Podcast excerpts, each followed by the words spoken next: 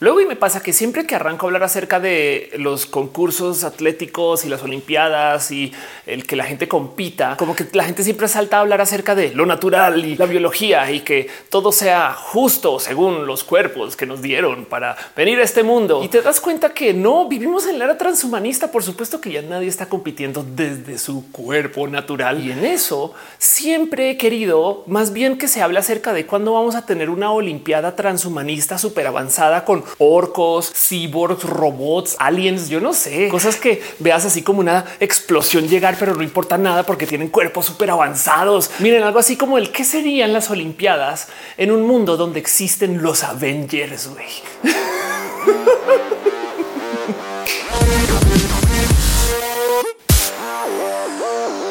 ok, hora de la confesión. Tengo una pequeña frustración que me persigue cada vez que levanto el tema de las mujeres trans en el deporte, tema que vamos a levantar no más que más adelantito. El punto es que cada que comienzo a hablar de esto, quiero hablar de verdad de lo que importa, las divisiones de género o qué va a ser el competir en un mundo donde habrá edición genética que viene pronto o que va a ser competir en un mundo donde la gente que tiene prótesis, pues a lo mejor va a tener mejores tiempos y números y capacidades. Como que hay cosas muy interesantes en esto. Y siempre que comienzo a hablar del tema, sale algún genio o genia a decirme, pero tienes falo, como si estuvieran en el kinder. Estás hablando de temas súper avanzados, súper pro y de repente te dicen, ah, mira tu entrepierna. Es de güey, supérenlo. Dejen de hablar de genitales. No todo es pipí, popó, caca, pis, güey. Así que luego de hacer muchos corajes de que nadie me quiera hacer bola de hablar de los temas nerd avanzados o que por lo menos nos hagan pensar un poquito más allá, pues a fin de cuentas como acá en casa se dispone de un canal de YouTube y ustedes vienen a verme, gracias de verdad. Y sobre todo también me recomiendan, gracias. Y también comentan y le dan like y se suscriben y apoyan. Como hacen todo eso, pues se me cruzó esta loca idea de a lo mejor pues hacer un video yo para nerdear del tema de esto que sucede con la competencia en el mundo transhumanista. Este video fue editado por Elisa Sonrisas, la mejor transeditora del Internet. Chequen en redes sociales como Elisa Sonrisas. Déjenle un abrazo. Para lo cual entonces quiero considerar una muy compleja analogía que me hace pensar en este tema mucho.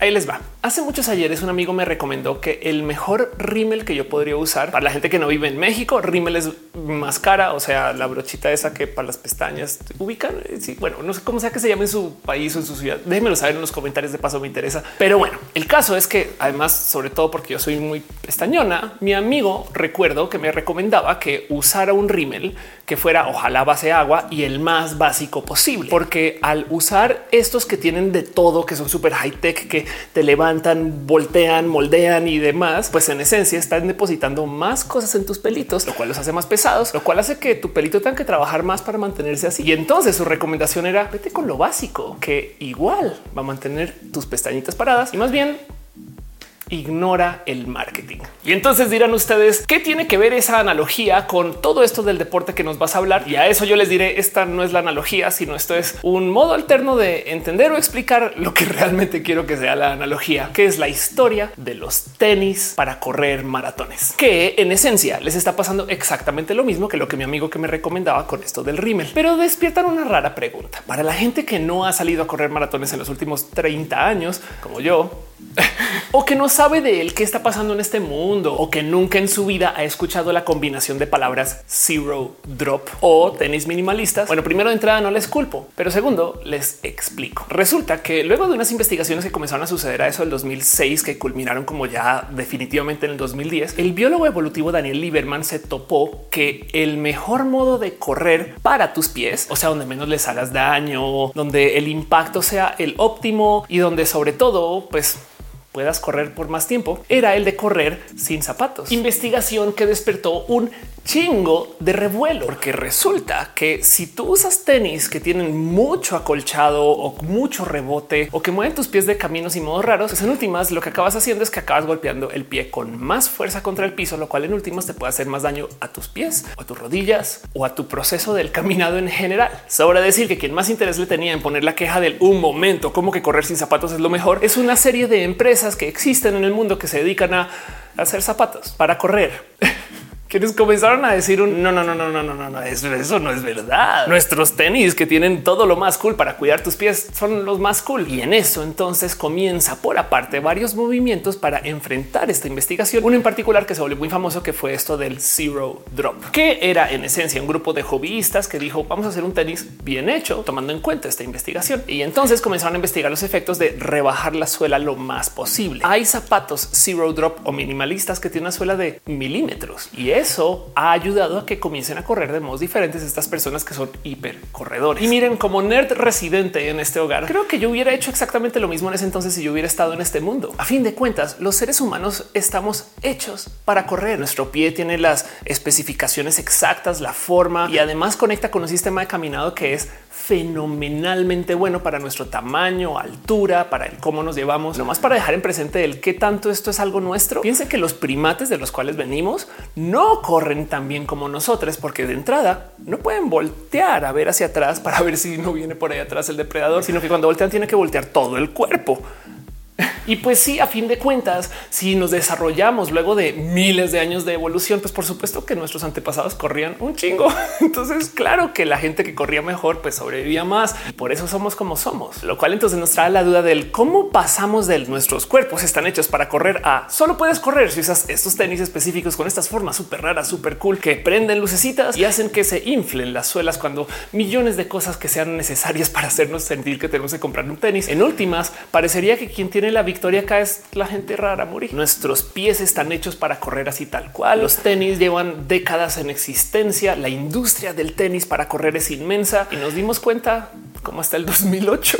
Pero bueno, el caso nace esta industria de los tenis minimalistas, quienes ahora son marcas completas y tienen propuestas raras que hasta nos dejan ahí la duda del qué es un tenis. Porque además les voy a decir algo. Si bien podemos correr descalzos y descalzas, eso todavía no nos salva de la ocasional piedrita o tachuela o cualquiera de esas cosas que vemos cuando salimos a caminar por ahí. Así que sí tenemos que tener un tantito de cobertura, sobre todo si vamos a correr una maratón. No obstante, si hay gente que sí va a correr maratones en sandalias o completamente descalzos y descalzas, pero como sea, lo importante para esta historia es que esto es algo que nos está llevando al enfrentar que nuestros cuerpos tienen ciertas formas y están optimizados para ciertos usos y que más bien sería mejor no añadirle tanto porque ya lo hacemos bien. Ahora, una de las aristas de esta historia es que si hemos usado tenis por mucho tiempo, nuestro cuerpo ya aprendió a caminar así. Entonces tiene músculos que están optimizados para que tengamos tenis puestos y tiene pies que tienen como cierta forma que ya se desarrolló alrededor del tenis y por consecuencia entonces tenemos un problema que si quisiéramos volver a correr descalzos o descalzas, tenemos que reacostumbrar nuestro cuerpo y hay gente que no puede transicionar a tenis minimalistas. Hay blogs enteros dedicados a cómo hacer esa transición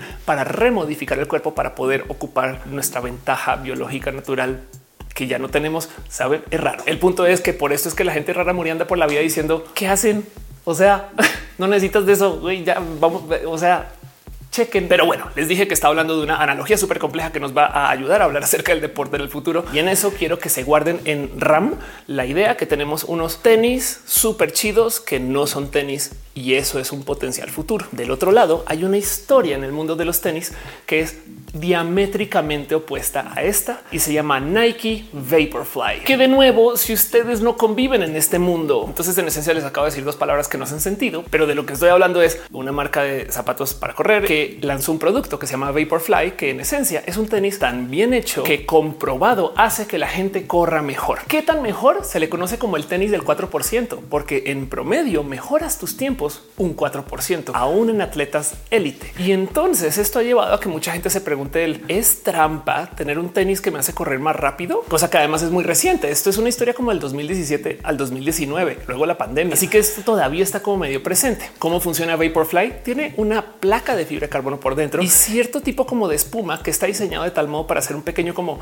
resorte que al parecer aplica muy bien el manejo de energías que hace que se impulse el pie un poquito cada vez que pisas. No le añade energía a tu paso, nomás la recicla tan bien que vas a correr más rápido. Y pues sí, salió gente a decir, hey, no es justo. Pero el tema es que si nos sentamos a hablar acerca de Vaporfly, de cómo los tenis hacen que la gente corra más rápido, ¿dónde queda la historia de que el no usar tenis es lo mejor? Y esta es la analogía de la que quiero hablar. Miren, en esta novela de los tenis hay todas las aristas que quieran para considerar. Por ejemplo, una de las cosas que cambió de cómo la gente corría antes a cómo corre ahora es que ahora tenemos pistas diferentes, algunas de material sintético que de hecho tienen tantito rebote. Así que no solo es que el tenis rebote más, sino que a veces la pista es la que rebota más. Y eso ha hecho que no podamos comparar los tiempos de muchos récords de hoy con los de ayer porque la gente corre diferente. Y todo eso sin tomar en cuenta la gente que corre miles de kilómetros al año en caminadoras o trotadoras, depende del país en el que vivan. De hecho, siempre me da mucha risa que hay gente que le dice caminadora porque es lo que va a ser y otros le dicen trotadora porque lo que va a hacer es un,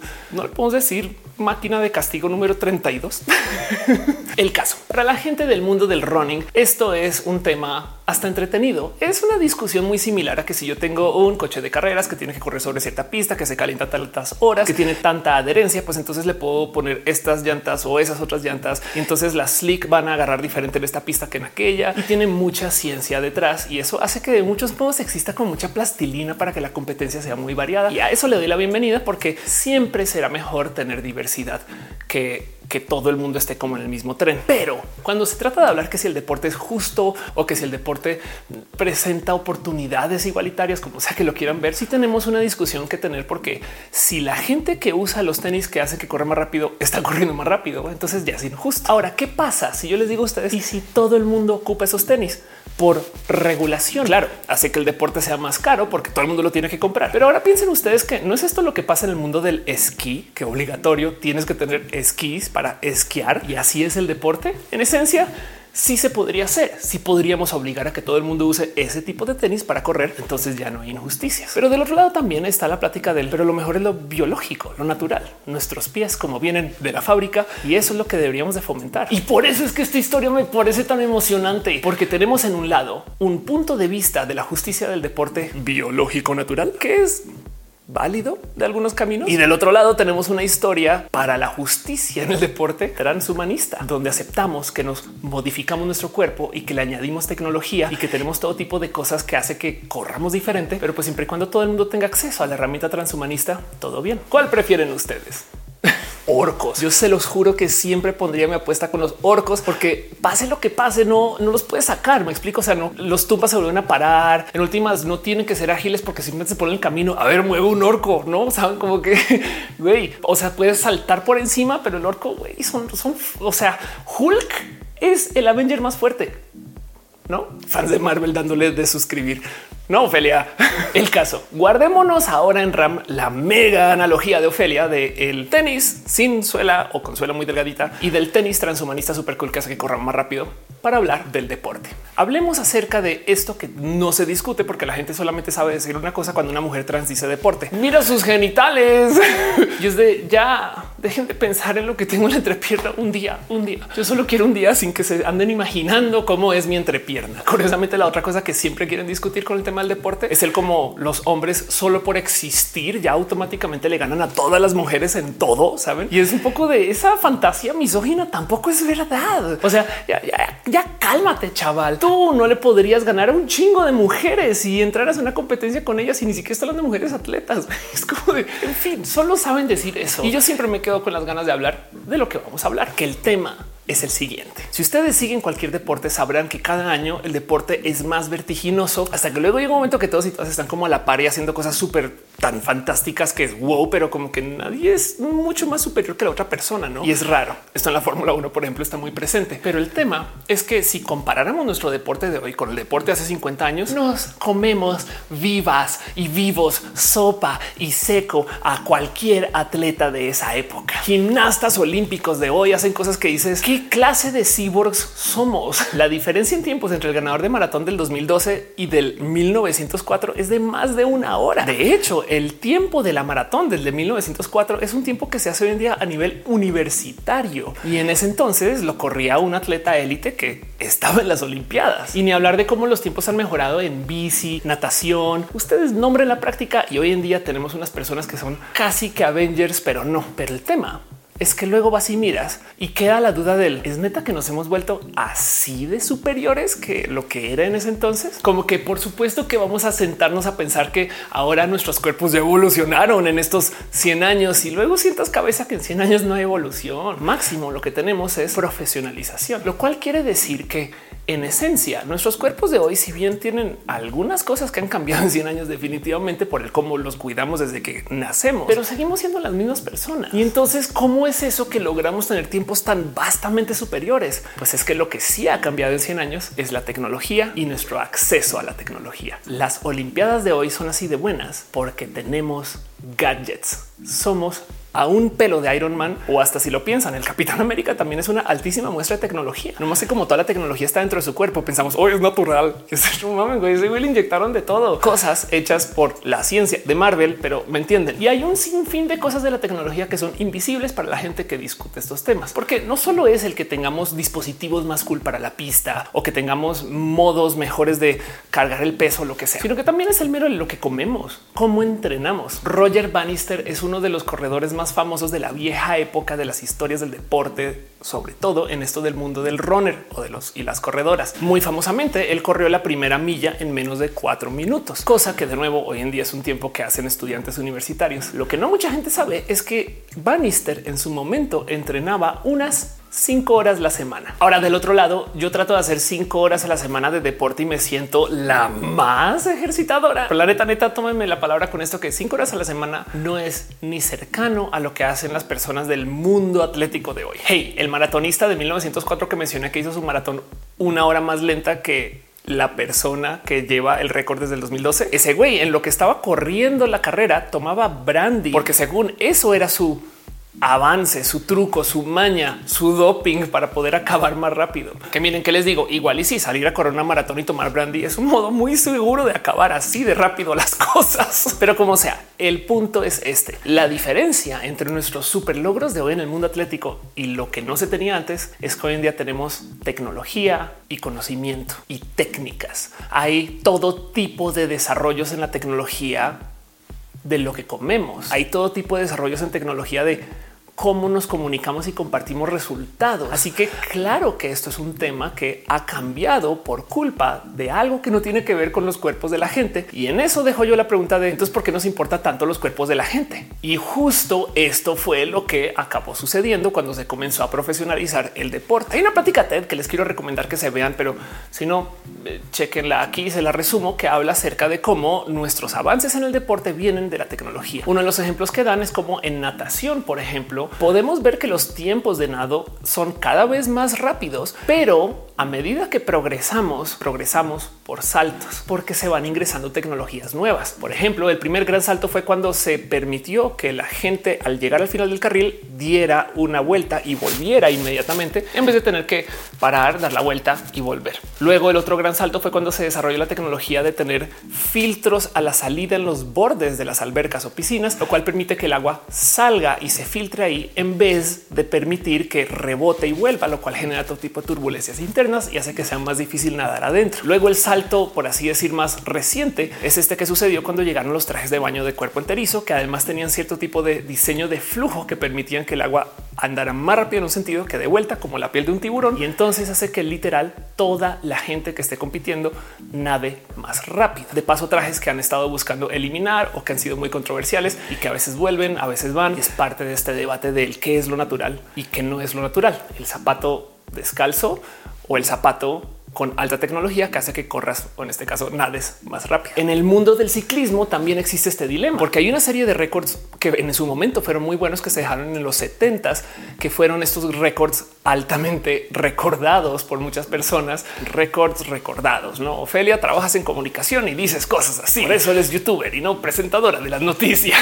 Pero el tema es que ya en la era moderna, obviamente se comenzaron a volar esos récords y lo próximo que nos enteramos es que la gente que está dejando tiempos ahorita es absurdamente más rápida que quien estaba haciendo ciclismo en el ayer, con un problema. Sus bicis eran mucho más aerodinámicas. Así que hace nada hubo un momento donde saltaron a decir las personas que regulan este deporte que lo mejor que se puede hacer es más bien pedirle a la gente que si quiere tener competencia contra el récord que se dejó en los 70, entonces lo tienen que hacer en la misma bici que se usaba en los 70. Y lo impresionante acá es ver que estos atletas súper logrados modernos al usar el equipo viejo tenían tiempos muy similares, superiores pero no por mucho. Ahora, si lográramos mágicamente descontar el entrenamiento, el crecimiento, la profesionalización del deporte, ¿quién quita que los tiempos hubieran sido aún más similares, pero son tan cercanos que da para pensar que genuinamente no hemos mejorado tanto como creemos que hemos mejorado. Pero como sea, el punto es que en esta TED luego hablan de una cosa que sucedió con esto de las corporalidades, porque cuando se comenzaron a dar cuenta que la diferencia es la tecnología y no los cuerpos, se comenzó a buscar caminos para traer cuerpos específicos para cada deporte que además ojalá y se ajuste mejor a la tecnología disponible o al conocimiento disponible del deporte, lo cual también es una forma de tecnología. Mejor dicho, en los 50 y 60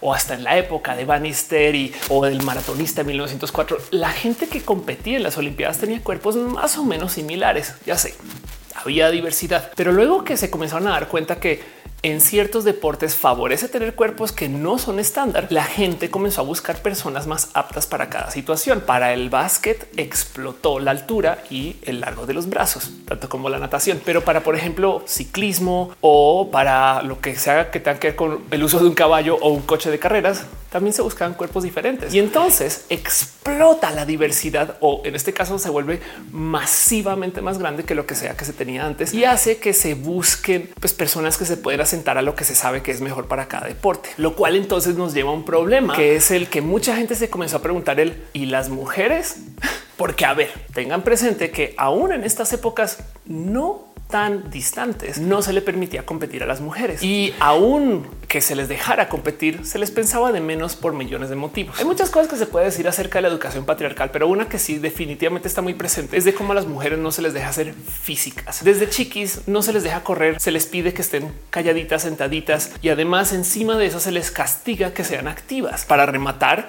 yo creo que todos sabemos de alguna mujer, si es que no somos esa mujer que no le gusta hacer demasiado ejercicio porque no vaya a ser que se ponga Y encima de eso, si de por sí es difícil conseguir una familia que apoye a su hijo atleta, su hija atleta, ni hablar. Así que imagínense la cantidad de atletas súper chidas que no más nunca llegaron porque existe una cultura de decirle a la mujer que no sea parte de lo físico. Y entonces entre que se está profesionalizando el deporte y se están buscando cuerpos diferentes, pues por supuesto que las mujeres no las supieron ubicar en ningún lugar. Y para rematar con la misoginia pendiente y con el sexismo presente de épocas aún más atrás, claro que se crearon divisiones por género sumamente injustas sin tomar en cuenta que dentro del género, por supuesto que tenemos otro tipo de divisiones que también son importantes de tomar en cuenta de su mera existencia, porque hay todo tipo de procesos sistémicos de desigualdad que llevan a que dentro del rubro del género las cosas no estén a la par. Cuando tú tienes un grupo de subdivisión que dentro del grupo no es parejo, demuestra que la subdivisión mayor no es justa para comenzar. Cosa que, por ejemplo, podemos ver en esta foto que demuestra el cómo dos equipos dentro de la liga femenil bajo la misma categoría de edad y dentro de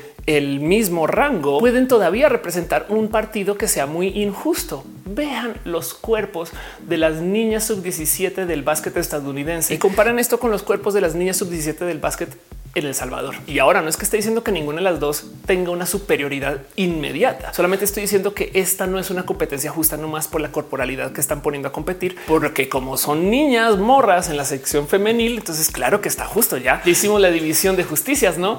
Y listo, todo bien. Nadie ve nada mal con esta foto y este va a ser el partido más justo de todos. Y fíjense que quien les está diciendo es una mujer trans de quien me acusan de ser básicamente la destructora del deporte femenil del mundo. solo por existir. ¿Por qué las mujeres no tenemos récords tan marcados como los hombres en tantas disciplinas? Porque no solo es el tema de corporalidades que podría tener una diferencia, pero ahorita voy con eso, sino que también está el hecho de que a muchas mujeres se les prohíbe su desarrollo atlético. Claro que viene desde la injusticia, desde el mero hecho de que tenemos una educación patriarcal y un sistema que evita que las mujeres puedan sobresalir en los deportes y entonces ahora se piensa que las mujeres son biológicamente inferiores cuando eso es completamente falso. Si bien hay que tener ligas femeniles para apoyar a que las morras se desarrollen por su cuenta y luego entonces se podrá llevar esto a una liga mixta, por ejemplo, porque de paso este cuento de que el default del deporte es el de los hombres, eso también toca irlo llevándolo al pasado. No es que esté proponiendo que se eliminen las ligas masculinas o varoniles, sino que deberíamos de tener ligas mixtas, ligas femeniles, ligas masculinas y pues que la mixta sea el default, que cualquiera pueda entrar y salir, porque saben que también hay gente no binaria en el mundo. No sé si sabían el caso. El punto es, y para volver a lo que es el video, vivimos en la era transhumanista. Cada año hay más gente que modifica su cuerpo y tiene acceso a más tecnología. ¿Y cuál es la cosa que ha hecho que tengamos mejor rendimiento en el deporte? La tecnología, no la corporalidad. Así que ha estado pasando algo que es muy interesante de observar. Las mujeres cisgénero con acceso a tecnología y a la ciencia, por ejemplo, de lo hormonal, están modificando sus cuerpos para entrar a la competencia en una posición mucho más pareja. Hay un sinfín de prácticas, técnicas, deportes y competencias generales donde muchas mujeres se han estado acercando a los tiempos de los hombres, si es que no en muchos casos ya lo superaron. Y esto es algo que se viene discutiendo desde hace muchos ayeres. En el 2008 ya se publicaban papers de investigación que trataban de ponerle el año en el cual las mujeres van a estar corriendo más rápido que los hombres. Ojo, que a muchas mujeres se les enseña que nunca van a poder correr tan rápido como los hombres por la cadera, cosa que está súper descomprobado. Quiero entonces volver a este tema del transhumanismo y el de que muchas morras sin transicionar están modificando sus cuerpos. Esto es el punto más raro de discutir para el cual no tengo una solución. Solamente quiero decirles que esto sucede, observarlo y no juzgarlo y hablar de esto, porque esto es de lo que no se habla cuando la gente se clava solamente en decir oh, tus genitales y luego desechan la discusión real. Y para iluminar esto, quisiera traerles a ustedes la historia de los CrossFit Games, que de paso la pueden ver en un documental que está en Netflix ahorita, que lleva ahí muchos años, yo sé, y siempre lo traigo como ejemplo, pero definitivamente sirve para enfrentar esto. Y es que resulta que en la historia de los CrossFit Games, que de paso tienen finales mixtas, las mujeres como que traían mucha diferencia con los hombres, hasta que de repente eso el 2009 aparecieron unas atletas que traían unos cuerpos tan modificados que compitieron muy a la par, lo cual quiere decir que el 2009 en adelante comenzó un boom en consumo de ciencia, por no decir hormonas, ciencia que se usó o se usa para modificar el cuerpo de muchas morras, quienes ahora están compitiendo y cómo creen que se van muy a la par con los vatos. Los tiempos son similares, las competencias son similares, a veces dominan, a veces no, pero el punto es que es perfectamente comparable. Del otro lado, quiero nomás que vean los cuerpos de estas morras. Si los ven, sí, chequen, vean esto. Es más, yo a veces me pregunto por qué cuando nos muestran pelis de superheroínas no tienen estos cuerpos, güey. No son los más bellos y hermosos. Es como de no mames, güey. Estas morras de no sé por qué, porque no hay más morras así en la vida. En fin, como que me da un poco de wow lo que están haciendo. Y sí, hasta CrossFit mismo habla de cómo siempre van a la par los vatos y las mujeres y las competencias. La pregunta es si son justas o injustas. Tenemos un dilema estilo el tenis sin suela o el tenis que hace que todo el mundo corra mejor, pero entonces que ahora requiere de tecnología. Porque ojo, para la gente que le está gritando la pantalla ahorita diciendo, pero se están hormonando, o sea, se meten texto. Lo primero que voy a decir es, ustedes creen que los vatos no. Y lo segundo que voy a decir es, sí, el CrossFit sobre todo el CrossFit de competencia, muy famosamente no lo bajan de doping porque no hay regulación de eso. Entonces sí, cuando ustedes vean esos documentales de Netflix o vean las finales, solamente piensen que si esas morras están pues, tomando hormonas, lo cual entonces me trae la pregunta incómoda número uno de la situación que tenemos que hablar, que es la pregunta que no me dejan hacer en redes y de la cual sí quisiera platicar. ¿Es acaso justo que las mujeres cisgénero tengan que modificar su cuerpo tanto para entrar a nivel y estar a la par y competir? ¿O es mejor asumir que simplemente va a haber diferencias y entonces nada, pues el zapato sin suela versus el zapato que hace que la gente corra más rápido. Digo, de entrada el motivo por el cual se ilegaliza el doping es porque la gente abusa, porque hay una cultura de decirle a la gente es que si no le entras a esto de tener acceso a los químicos, nunca vas a poder competir. Pero del otro lado, bien que podríamos decir eso de todo el deporte olímpico. O sea, ¿quién puede competir con solo la naturaleza en las Olimpiadas? Por supuesto que tienes que tener acceso a dinero, tiempo, un chingo de disciplina, toda una vida de crecer en esto. No puedes tú a los 32 decir, sabes que sería chido ganar en alterofilia. No mames, güey.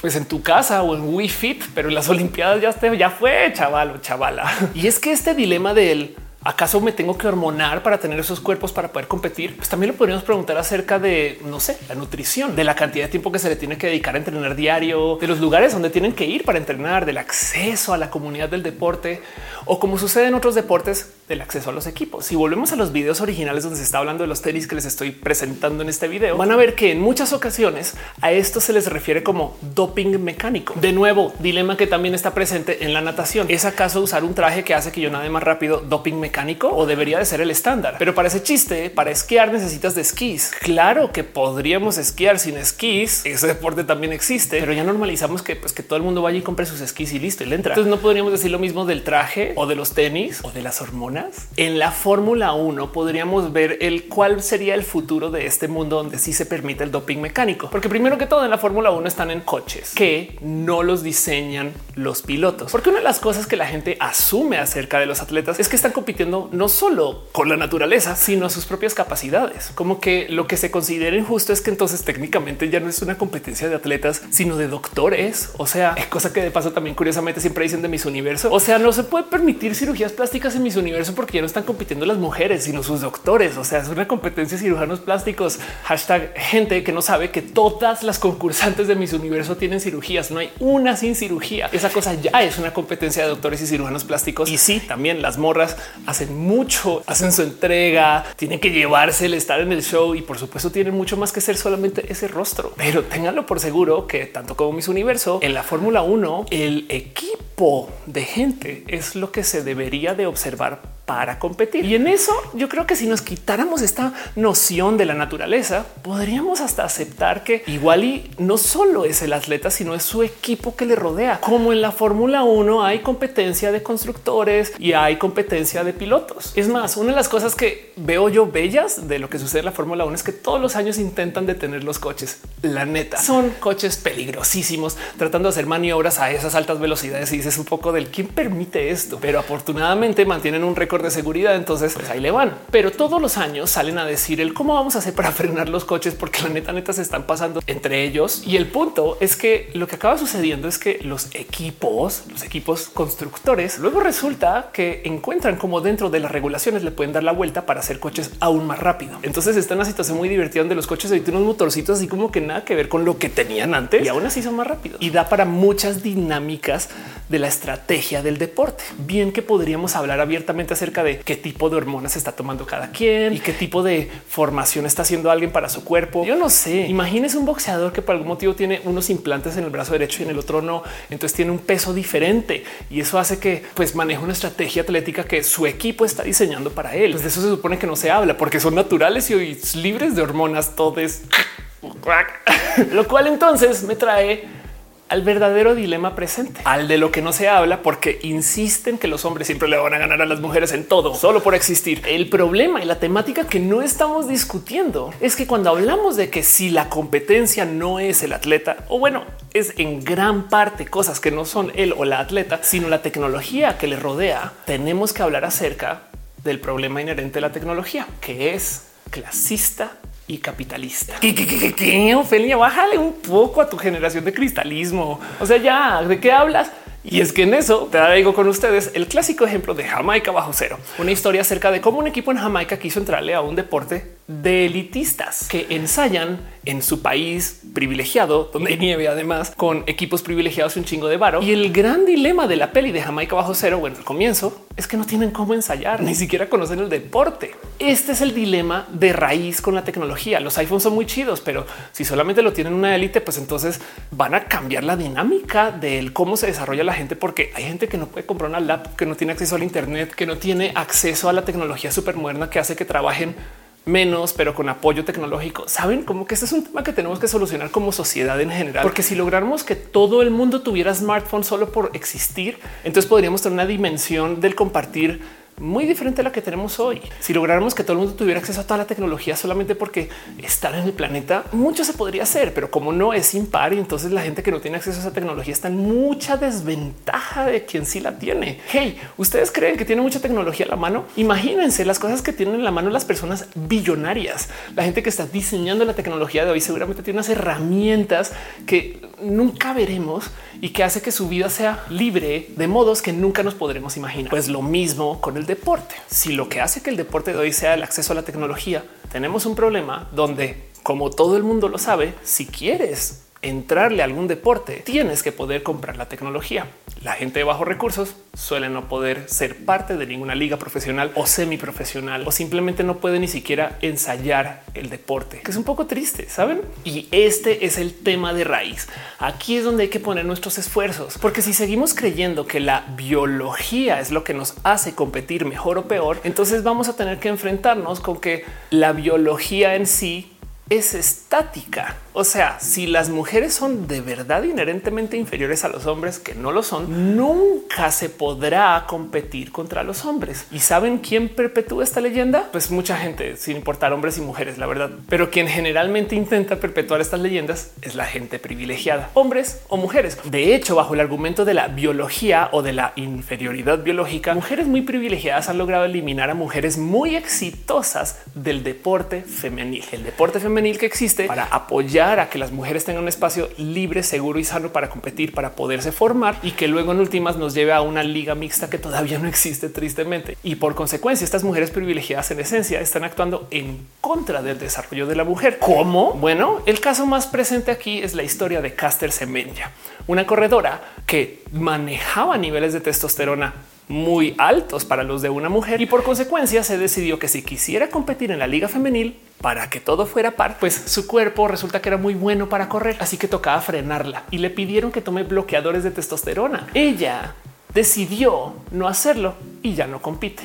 ¿Quién salió beneficiada acá? Las mujeres blancas, porque Caster era negra, que se quejaron de que Caster corría muy rápido. Allá, Ofelia, pero es que le estás buscando tres patas al gato y te estás inventando historias turbo progre para justificar tus maldades o esas cosas que dicen de la gente trans. Pero luego quisiera contrastar esta historia de Caster Semenya con la historia de Leonel Messi, una persona que tomó hormonas y ahora es un atleta élite. Y la diferencia es que en su caso, como según la biología, los hombres tienen que ser superiores que las mujeres siempre y en todo. Entonces, en su caso, se celebra que haya modificado su cuerpo para tener mejor rendimiento. Caster Semenya, cuerpo natural, mejor que el de sus compañeras, corre muy rápido. La tenemos que frenar porque las mujeres no pueden ser mejores que los hombres, quienes se están hormonando para ser aún más imposibles de alcanzar por cualquier persona con la su biología natural. Y si este argumento todavía no les compra porque usted es un pobrecito, Leonel Messi se va a quedar chaparro, porque por algún motivo es un argumento para que la gente sufra. Yo saben, si ustedes todavía no se la compran con este, entonces cambiemos a Leonel Messi por Michael Phelps, un personaje que se le celebra que tiene un cuerpo que no es estándar. De Michael Phelps no se hace más que hablar de que sus brazos son más largos y sus pies son como aletas y tiene cosas que son muy especiales y únicas para él. Entonces él tiene una ventaja. Qué chido. 71 medallas olímpicas tiene ese chaval y se celebra que su cuerpo tenga ventajas naturales. Pero Caster Semenya y otras mujeres, porque supuestamente son mujeres y entonces la biología dice que las mujeres son inferiores y por eso existe toda la categoría supuestamente a ella hay que frenarla.